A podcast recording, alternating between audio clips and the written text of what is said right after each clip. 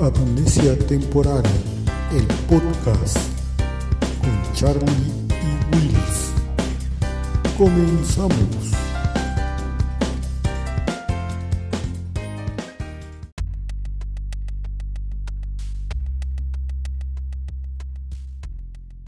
¿Qué tal amigos? ¿Qué tal amigos? Estamos aquí ya iniciando en Amnesia Temporal este nuevo episodio, bueno, nuestro primer episodio.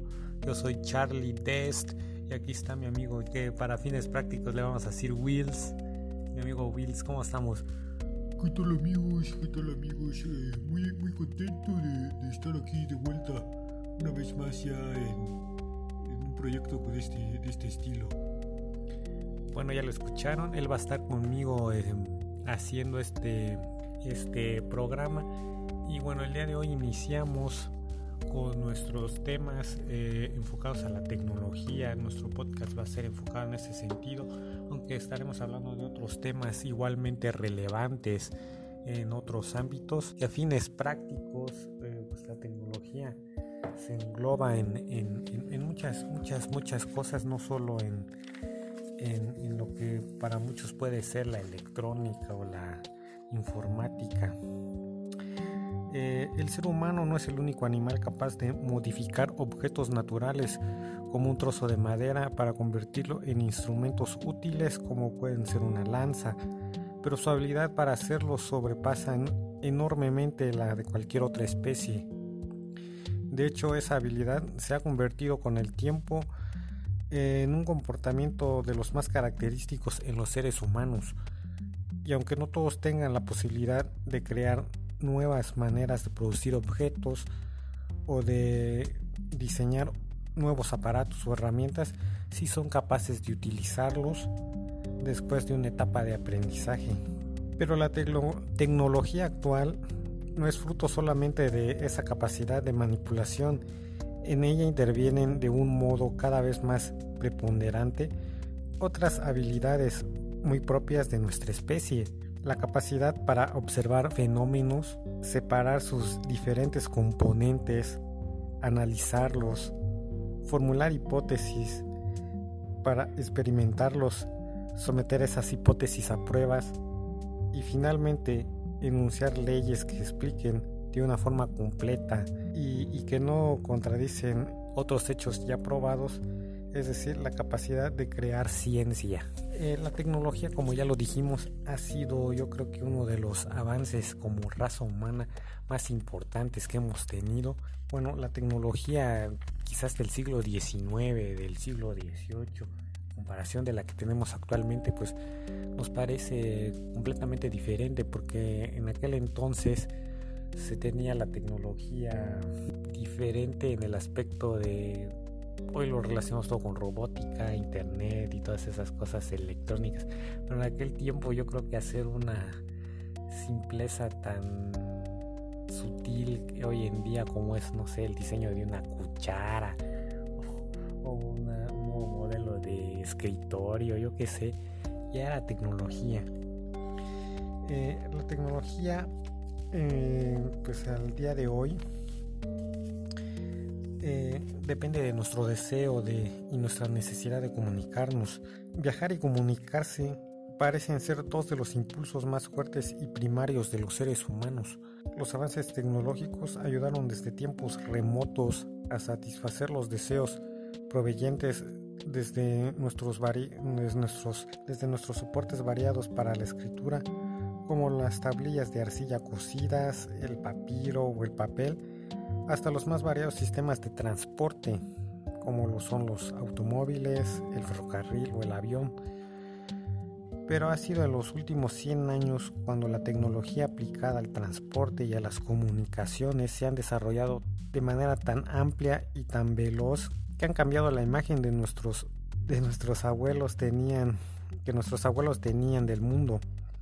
La fotografía, el cine y la televisión han conseguido que, nos resulten conocidas ciudades, ambientes y paisajes situados a miles de kilómetros de nosotros. El tiempo que los aviones modernos han situado en unas pocas horas de vuelo a una persona eh, de una ciudad a otra, los medios de comunicación como la televisión, la radio o la prensa y actualmente el Internet que permiten los conocimientos prácticamente de forma inmediata de las noticias importantes que se producen en cualquier lugar del planeta, mientras que sofisticados sistemas de telefonía facilitan la comunicación entre personas casi sin limitaciones. La creación del Internet, una red de computadoras que, que conecta a millones de ellas en el mundo, amplía aún más la posibilidad de compartir información eh, de forma inmediata sin que importen las distancias.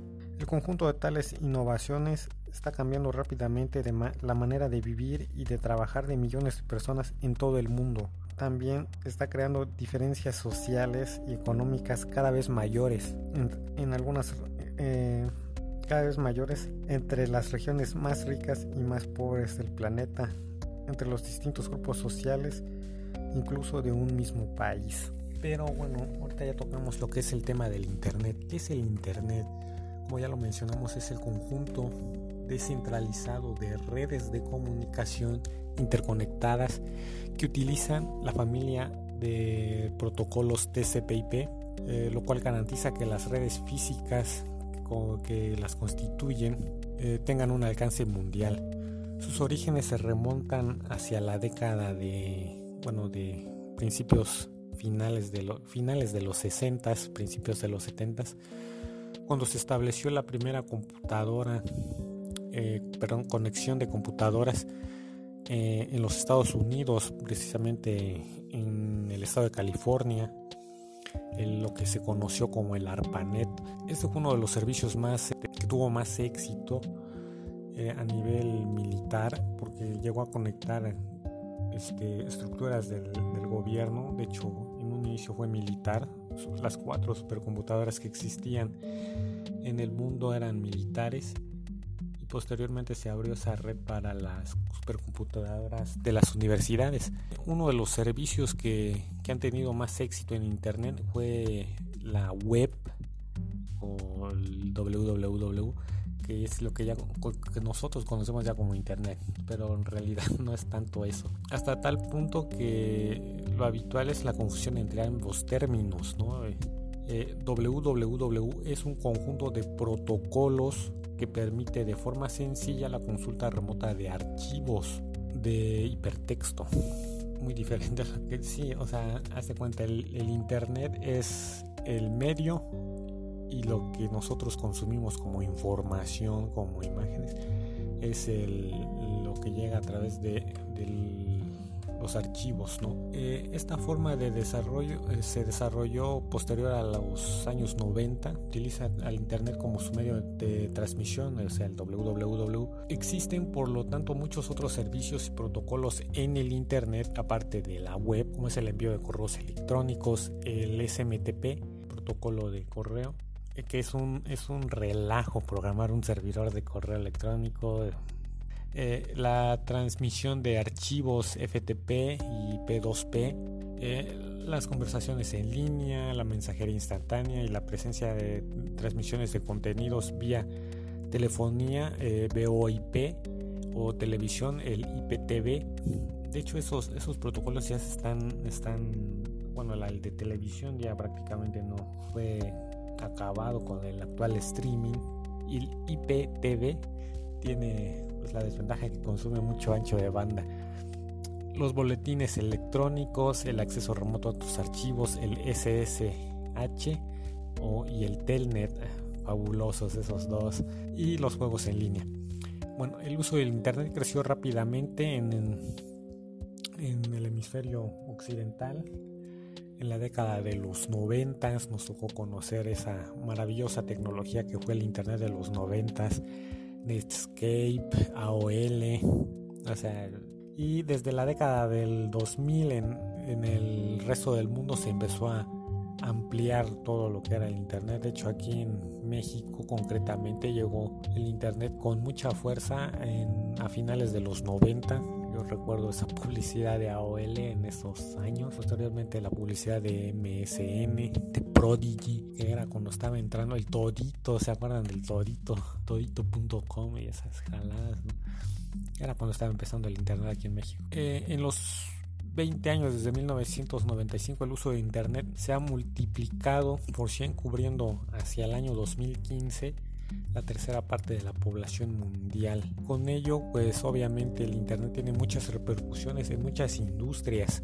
La mayoría de, de ellas, eh, de las industrias de la comunicación, incluyen, incluyendo telefonía, radio, televisión, correo postal, están siendo transformadas por el internet. Esto ha permitido pues el nacimiento de nuevos servicios como el correo electrónico que ya lo hemos visto, la telefonía por internet, la televisión por internet, la música digital y el video digital propiamente que hoy lo conocemos como streaming. Las industrias también de publicaciones como los periódicos, libros y otros medios impresos que están eh, adaptando la tecnología en sus sitios web están convirtiéndolos ahora en blogs, en web feeds y agregadores de noticias.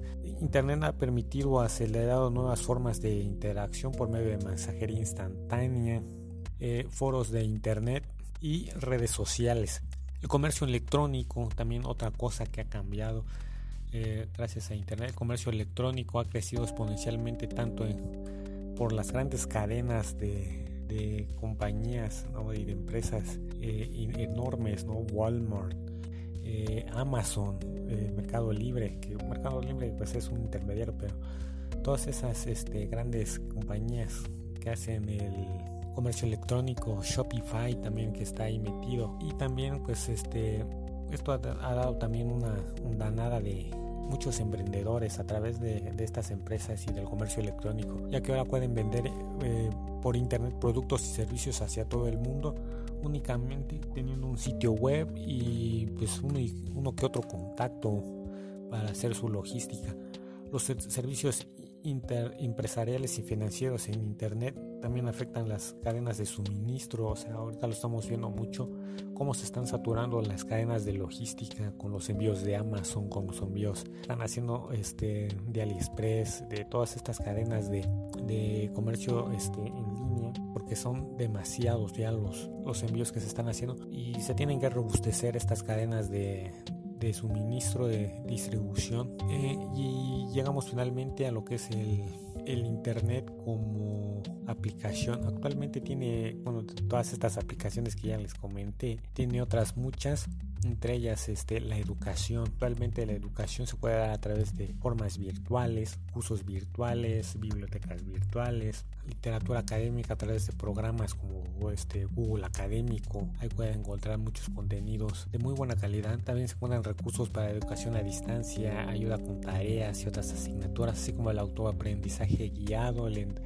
entretenimiento o simplemente por buscar información sobre un hecho interesante, algo que mucha gente creo que no usa el sentido común, que, preguntan, pongamos yo como ingeniero y conocedor de algunos temas de, electrónica y de informática, me llegan y me dicen, oye, ¿cómo puedo arreglar X cosa en mi en mi celular? Y es una cosa muy sencilla, o sea, yo les digo, porque solo buscas en Google, es lo más sencillo que pueden ellos hacer, o sea, cómo instalo WhatsApp, pues usemos el sentido común. Hoy la información está al alcance de cualquiera. El trabajo colaborativo remoto actualmente se da mucho, en especial en este tiempo de pandemia se está dando demasiado, que es el trabajo eh, remoto, ya que tiene un bajo costo y el intercambio de ideas es prácticamente al instante. Obviamente si tienes muy buen servicio de, de o si tienes bien definidas tus metodologías y tus sistemas y pues programas que vas a utilizar. Bueno, estos conocimientos este, han hecho que el trabajo colaborativo definitivamente sea más fácil con la ayuda de software de colaboración, Slack, entre otros. ¿no? El chat ya sea de forma como una sala de chat a través de sistemas de mensajería instantánea o un sitio web de redes sociales que permita que los colegas se mantengan en contacto, o sea, un grupo de Facebook, un grupo de WhatsApp donde estén todos los de mi equipo de trabajo. Eso nos puede convertir también en, una herramienta de trabajo colaborativo. Los mensajes también se pueden ser intercambiados de forma rápida y, más cómoda por medio de correo electrónico, cosa que antes no, no se realizaba, todo era a través del teléfono. Entonces Con el correo electrónico, aparte que comunicas, te deja una huella digital para pues, bueno, posibles aclaraciones. Se, dan casos ¿no? donde tienes que tener algo con que respaldarte. Los correos electrónicos es una excelente manera de hacerlo. Estos sistemas pueden permitir que los archivos se intercambien, los dibujos o imágenes puedan ser compartidos. También nos pueden comunicar mediante voz y video a, los miembros de un equipo. Actualmente se dan mucho las videoconferencias. También han tenido el impacto social. El, Internet ha tenido un cambio en la sociedad brutal. Eh, el servicio de las redes sociales bueno, es un medio social que permite establecer contacto con otras personas por medio de una plataforma web. Está conformado por un conjunto de equipos, servidores, programas, etc. etc y, sobre todo por personas que comparten una relación principalmente de amistad y mantienen intereses y actividades en común y, se encuentran interesados por explorar pues, los intereses y actividades de otros usuarios. Mayormente las redes sociales se usan para poder comunicar con grupos de personas de diferentes países sin limitaciones de conversaciones de correo electrónico, de llamadas o de o de videoconferencias. Los servicios de redes sociales son frecuentemente accedidos a través de computadoras, tablet y mayormente actual, en la actualidad en celulares.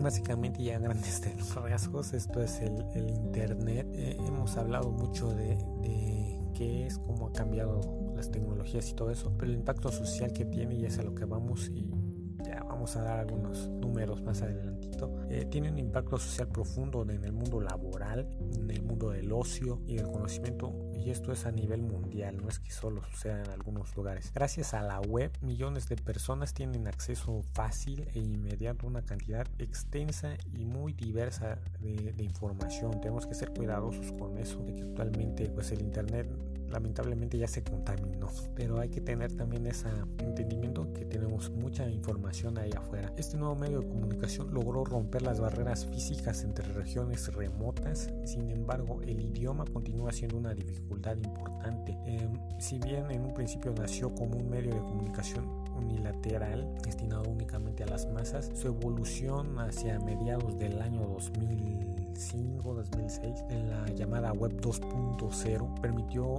la participación de los ahora emisores receptores. Actualmente el usuario en Internet ya puede interactuar directamente con otros gracias a esa evolución y hay un gran entramado ahí, un gran este, conocimiento de, de todo lo que se tiene que hacer para que esa web 2.0 evolucione. Es muy interesante, la verdad, la historia de cómo cambió eso. Lo vamos a tocar en un capítulo. Esto creó variadas y muy grandes plazas públicas como puntos de encuentro en estos espacios digitales. O sea, mucha gente se encontró con intereses en común y eso creo que fue un radical cambio social. Comparado con las enciclopedias o las bibliotecas, eh, la web ha permitido una descentralización repentina y, y extrema de la información y de los datos. Algunas compañías e individuos han adoptado el uso de web blogs que se utilizan en gran parte como diarios para para acceder a, esto, esta información. Ha traído también como consecuencia la digitalización de muchos trámites como las transacciones bancarias o consultas de cualquier tipo, ahorrando costos administrativos y muchas veces el tiempo de, los usuarios. Eh, algunas organizaciones comerciales animan a, las personas para, para incorporar sus áreas de especialización en sus sitios con la esperanza de que impresionen a los visitantes con conocimientos e información libre. Esto también ha permitido la creación de proyectos de colaboración mundial en la creación de software libre y de código abierto. Por mencionar unos ejemplos, la Free Software Foundation con sus herramientas de GNU y la licencia de contenido libre, el núcleo del sistema operativo Linux, eh, la Fundación Mozilla con su navegador este Firefox eh, y su lector de correos Thunderbird, la suite de ofimática de Apache, el, OpenOffice eh, y obviamente la fundación de Wikimedia. Internet se extendió globalmente, no obstante de manera desigual, hay que decirlo. Floreció en gran parte eh, de los hogares y empresas de países ricos, mientras que en países y sectores de menores oportunidades o de sectores desfavorecidos cuenta con una baja penetración y también con una pésima, muy pésima velocidad de, de internet Internet. La inequidad del acceso a estas nuevas tecnologías se le conoce como brecha digital, lo cual repercute en menores oportunidades de, de conocimiento, de comunicación y de cultura para este sector de, la población. No obstante, a lo largo de las décadas se observa que, este, que hay un crecimiento sostenido tanto en la penetración como en la velocidad de, de Internet en algunos sectores, como en su volumen de datos almacenados, el ancho de banda y el intercambio de, información por días, implementándose gradualmente en todas las naciones. Es claro que vamos a tener un, cambio en el Internet a, a, largo plazo, más con esta pandemia. Vamos a dejar unos números, cómo se vive en México el uso del Internet. Actualmente en México el 57.4% de la población utiliza el Internet, más un poquito más de la mitad. Existen 62 millones de mexicanos que usan Internet. Los usuarios son usuarios de entre 6 y 34 años que representan el 73%. Mujeres y hombres por igual. La mitad de las personas que navegan en Internet son mujeres y la otra mitad son hombres. 15% son menores de 13 años. Hay que tener eso en cuenta. Eh, los hogares de bajos recursos carecen de Internet, como ya lo mencionamos. La falta de recursos económicos es la principal razón por, las, por la que el 55% de mexicanos no cuentan con internet, 15% porque no hay un proveedor o la infraestructura en su localidad. O sea, esto sucede en muchas localidades pequeñas y apartadas. El 10% por falta de conocimientos, propiamente no saben cómo usar internet. Y el 2% porque no cuentan con un equipo para acceder al Internet. 9 de cada 10 mexicanos acceden una o más veces a Internet a la semana. El acceso se ha convertido en una de las actividades diarias en el 91% de los usuarios que navegan de 1 a 7 días a la semana y el 7% lo hacen una vez al mes y solo el 1.6% tienen una frecuencia menor. Los smartphones son los dispositivos favoritos en México. Por primera vez en los registros se tiene que los dispositivos móviles son el principal medio de conexión de, para los mexicanos. El smartphone registra el 77% de conexiones de, internet y con en comparación es un aumento de 19 puntos en comparación con lo que se tenía hace 6 años en el 2014. El uso de, de tabletas tuvo un crecimiento del 14%. 6 de cada 10 mexicanos tiene un smartphone. Esto es directamente proporcional con lo que dijimos, como es el, dispositivo con el que cuentan más mexicanos, pues obviamente es el que tiene mayor percepción de conectividad. El 87.2% de usuarios mexicanos nunca han hecho una transacción electrónica y esto es preocupante que esa tecnología no llegue a, a los mexicanos. Las transacciones electrónicas, compras o pagos a través de Internet son cada vez más comunes entre los mexicanos, pero siguen generando desconfianza a pesar de las medidas de seguridad que se implementan en, en las tiendas en línea. Solo el 12% de los mexicanos han realizado una transacción en Internet. ¿Qué hacen los mexicanos en Internet? Pues las principales actividades que realizan en Internet son el acceso a redes sociales, el 79%, uso de correo electrónico, el 70%, mensajes instantáneos, el 68%, búsquedas de información, 64%, y películas, series, música y radio en streaming yo creo que streaming también ya, en el 52%. Entre las actividades que realizan los internautas en línea, destacaron las compras en línea como un aumento del 11% y buscar empleo en un 8%. El acceso a Internet está ligado también al nivel escolar 9 de cada 10 con estudios de licenciatura o posgrado usan Internet habitualmente, mientras que 4 de cada 5 con estudios de nivel medio superior y solo el 46% de personas con educación básica son las que acceden a Internet. En promedio, un mexicano tiene un perfil en 5 redes sociales, de las más conocidas. Facebook se colocó en el primer lugar. Prácticamente todos los mexicanos tienen Facebook, el 92%, seguido de WhatsApp, YouTube, Twitter. Bueno, y y el 47% de, bueno, las conexiones son lentas, ¿no? Para empezar, 47% de los internautas consideran que la principal barrera de acceso al Internet en México es la conexión lenta, el 31% piensa que es por los costos elevados y el 26% por el desconocimiento de cómo funciona la, la web, 24% por tener problemas técnicos con las compañías. Eso es lo de menos, yo creo que actualmente la tecnología del Internet ha cambiado brutalmente la concepción que tenemos de actualidad a lo que se conocía cuando nosotros quizás fuimos niños. Vienen muchas cosas muy, muy, muy interesantes que todavía van a cambiar en este contexto tecnológico. Eh, gracias también a ustedes por habernos escuchado. Este es nuestro primer este, episodio quisimos llevar el impacto del internet, algunos datos del mismo y, bueno, síganos escuchando, este es Amnesia Temporal, síganos en nuestras redes sociales, en Facebook nos encuentran como Amnesia Temporal Oficial y en Twitter como Amnesia Temporal. Síganos, gracias por habernos escuchado y nos vemos en la próxima.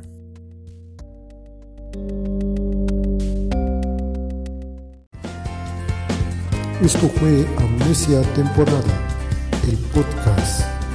Gracias por escucharnos. Hasta la próxima.